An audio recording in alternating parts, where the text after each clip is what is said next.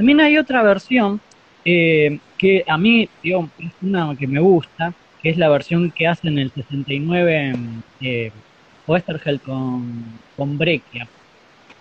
evidentemente es una excelente versión en una revista que no trataba este tipo de temáticas, pero como había sido tan poderosa la publicación, entonces elegí de algún modo eh, la publicación de, del Eternauta en esta versión con Breccia, y justo en un momento en el que Breccia comienza a experimentar con, especialmente con, con, con la tinta, ¿no? Sí. Y, y, qué te iba a decir? Y en esa, en esa versión del 69, eh, Oesterheld lo que hace es eh, decir que la invasión en realidad no es en todo el mundo de la misma manera. Entonces hace mm. una diferenciación entre los países de, eh, del tercer mundo y los países centrales, diciendo entonces o afirmando que eh, los alienígenas se aliaron con los países centrales y entonces los sometidos en última instancia son los países del tercer mundo.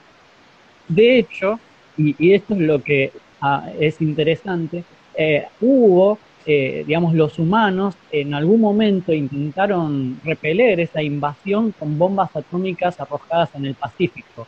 Eso también aparece en primera.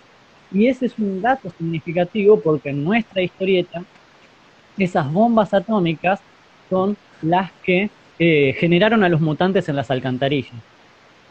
Exacto, de hecho hubo, dejó secuelas, hubo muchos personajes que se originaron a raíz de ese evento. Como Palomino, como los niños puerco, los hombres rata.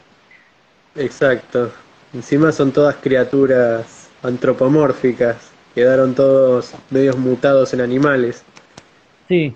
Y, y, también em, a mí me, me, digo, me parece que es lindo pensar en el hecho de que hay una diferencia que es eh, es sustantiva entre el Eternauta y, las inmundas aventuras, y es que el Eternauta sucede en una Buenos Aires en la superficie.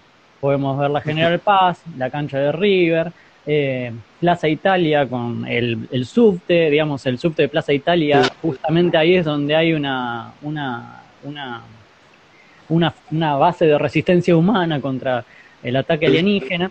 Digo, hay muchos escenarios que de hecho aparecen carteles, por ejemplo, el de eh, Bote Frondizi, aparece esas inscripciones políticas también, y, las inmundas historietas, en muy pocas ocasiones, por lo menos este tomo, eh, asciende a la mm. superficie de Buenos Aires, sino que transcurre en, en el inframundo.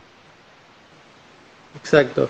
Pasa que incluso el punto de vista es otro, o sea, ya no son los humanos, ya es son otras criaturas las que están viviendo en la superficie, entonces el, cambia radicalmente el punto de vista.